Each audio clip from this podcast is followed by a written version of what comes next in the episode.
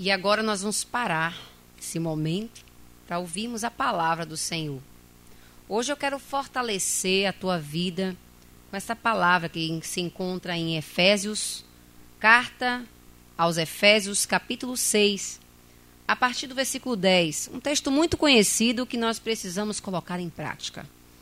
Carta aos Efésios, capítulo 6, a partir do versículo 10, que diz assim: Finalmente, Fortaleçam-se no Senhor e no seu forte poder. Vistam toda a armadura de Deus para poderem ficar firmes contra as ciladas do diabo.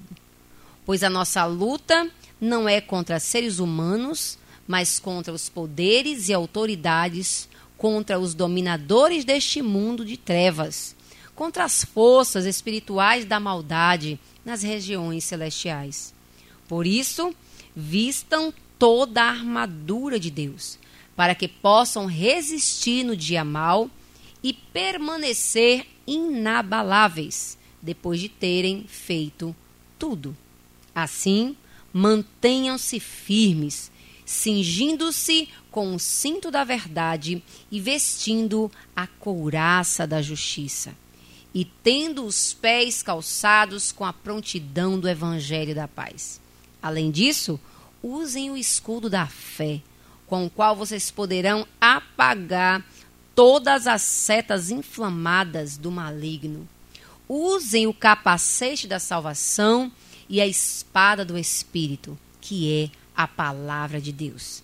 E orem no Espírito em todas as ocasiões, com toda oração e súplica. Tendo isso em mente, estejam atentos atentos e perseverem na oração por todos os santos. Aleluia. Percebemos nesse texto dois tipos de armas: armas ofensivas, que é as armas de ataque, mas também existe as armas defensivas, que são as armas que nos protegem. As armas nessa armadura de Deus ofensiva, de ataque, é a espada. As defensivas que protegem, nós temos aí o capacete, a couraça, o escudo, as sandálias, o cinto. Mas hoje eu quero falar dessa arma de ataque que é a espada. E por sinal, nessa armadura, você observando, é a única arma ofensiva, a espada. Eu queria compartilhar com você sobre a espada algo que nós precisamos ter em nossas vidas que faz parte da armadura de Deus. E a minha pergunta é: você tem a armadura de Deus? 1 Tessalonicenses, no capítulo 2, no versículo 13, diz assim: Para quem recebe como palavra de Deus e não como palavra de homens, assim ela atua de forma eficaz em vocês, os que creem. A palavra de Deus, ela é uma espada. E não é uma palavra qualquer, é a palavra de Deus. E o texto está dizendo aí em Tessalonicenses que é pra, somente para aqueles que recebem como palavra de Deus e não como palavra de homens. E quando você recebe como palavra de Deus, ela atua de forma eficiente, eficaz na sua vida. Mas isso não é para todo mundo, é somente para quem crê. Lá em Hebreus, no capítulo 4, no versículo 12, vai dizer assim: A palavra de Deus, ela é viva e eficaz, e mais afiada que qualquer espada de dois gumes. Ela penetra até o ponto de dividir alma e espírito, juntas e medulas, e ela julga os pensamentos e intenções do coração.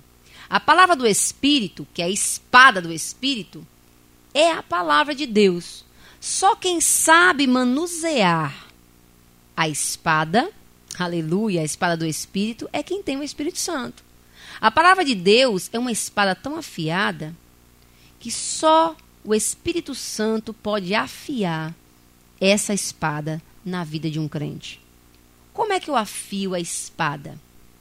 Ah, não é somente conhecendo a palavra. O diabo também conhece a palavra. Você já viu ele tentando ali Jesus em Mateus 4? Ele também conhece a palavra. Mas a espada para ser afiada é quando nós não somente conhecemos, mas nós também vivemos a palavra. Você já viu uma espada sendo afiada? É fogo, mas lixa, oh, misericórdia, e vai passando ali no esmeril, no esmeril, no esmeril. E é no deserto, quando nós passamos por estreitos, é que sabemos se a nossa espada está afiada.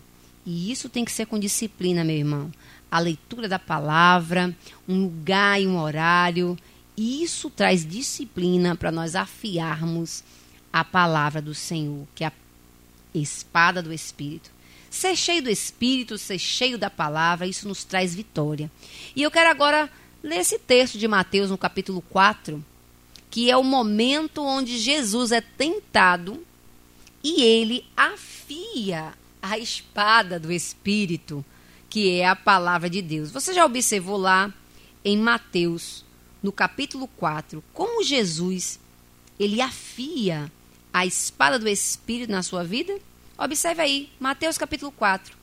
Então Jesus foi levado pelo Espírito ao deserto para ser tentado pelo diabo.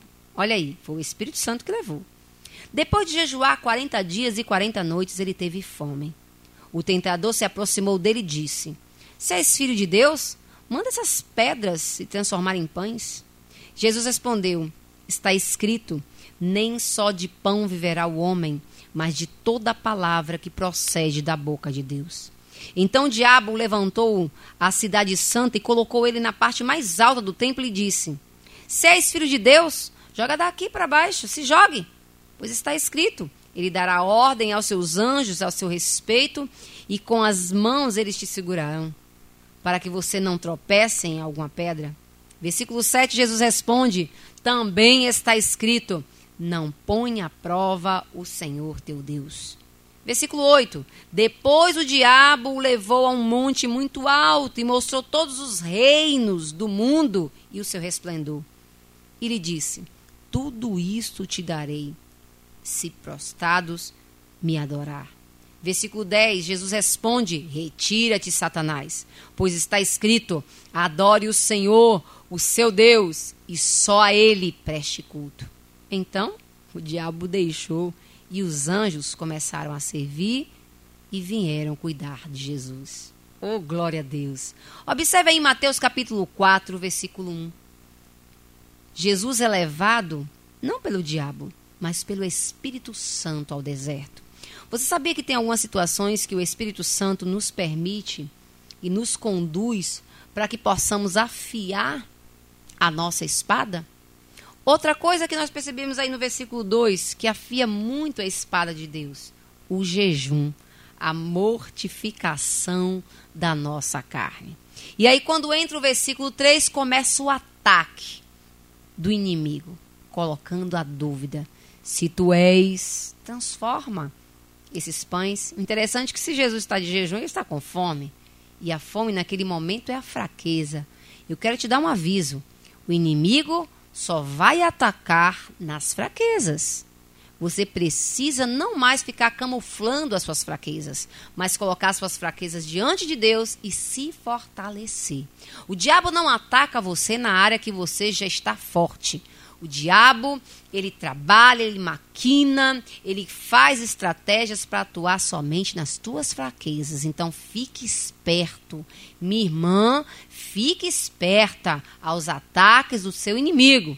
É por isso que a palavra de Deus, a espada do Espírito, precisa estar afiada na vida dos guerreiros de Jesus.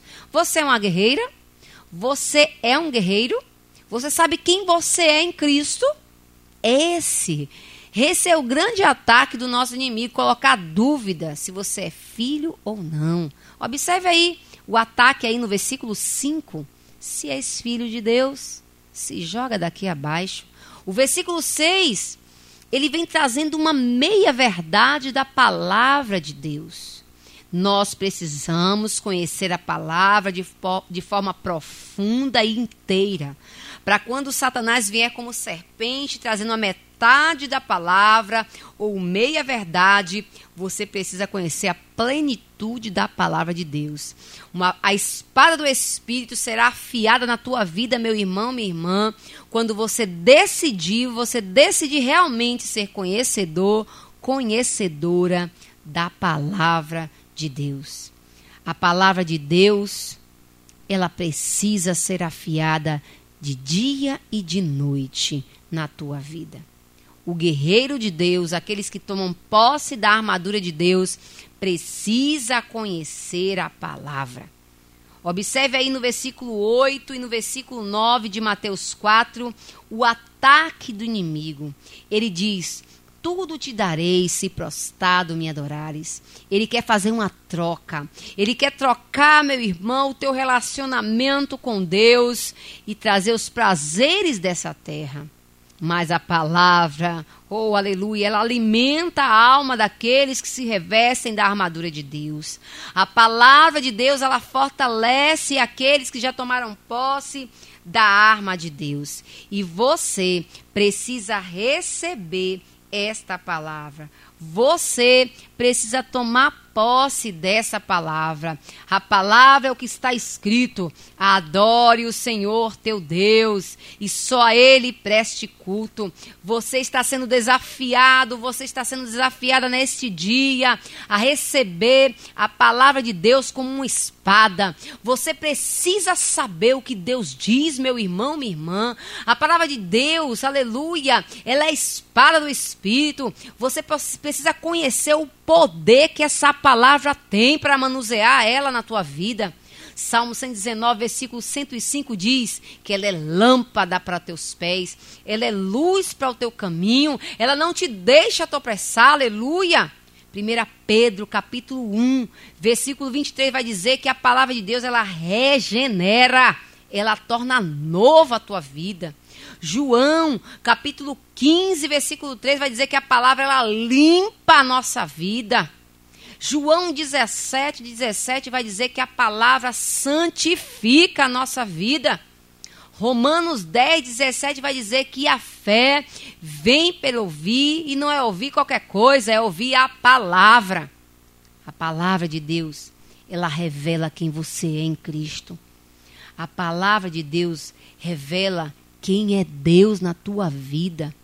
A palavra de Deus, ela revela o poder de Deus. Não adianta você dizer que tem a armadura de Deus e não conhece a palavra de Deus. Não adianta você brincar dizendo que está revestido da armadura de Deus e não tem relacionamento com a palavra. A Deus você precisa conhecer através da leitura, do estudo e da meditação da palavra. A palavra é a boca de Jesus. Apocalipse 19, versículo 11 e 16 diz isso. O cavaleiro que vem no cavalo branco tem uma espada na boca. Oh, aleluia! A boca deve estar cheia da palavra de Deus. A palavra deve ser liberada pelos nossos lábios. Palavra mais fé junta ah, é a palavra de Deus. Que hoje você tome posse você precisa ser a mulher bomba, o homem bomba, a mulher que traz a palavra de Deus. Você precisa receber a palavra hoje. Esta palavra que está sendo ministrada é para você tomar posse de toda a armadura de Deus e se revestir. Meu irmão, hoje é dia de tomar posse da palavra de Deus. A espada do Espírito é a palavra de Deus. Como está o seu relacionamento com a palavra, hein? Nós precisamos conhecer mais a palavra. Como é que você vai saber se defender? Como é que você vai atacar o seu inimigo se a sua espada está cega, não consegue cortar nada? Tem muito crente padecendo por falta do conhecimento da palavra do Senhor. Então toma posse agora. Eu vou passar agora uma canção que fala sobre a armadura de Deus. E você precisa, neste dia, tomar uma postura, porque Deus quer liberar, quer liberar a armadura dele para a tua vida. Finalmente, meus irmãos, se fortaleçam no Senhor. se fortaleçam na força do seu poder. Tomem posse da armadura de Deus. Ouça essa canção agora e tome posse em o nome de Jesus.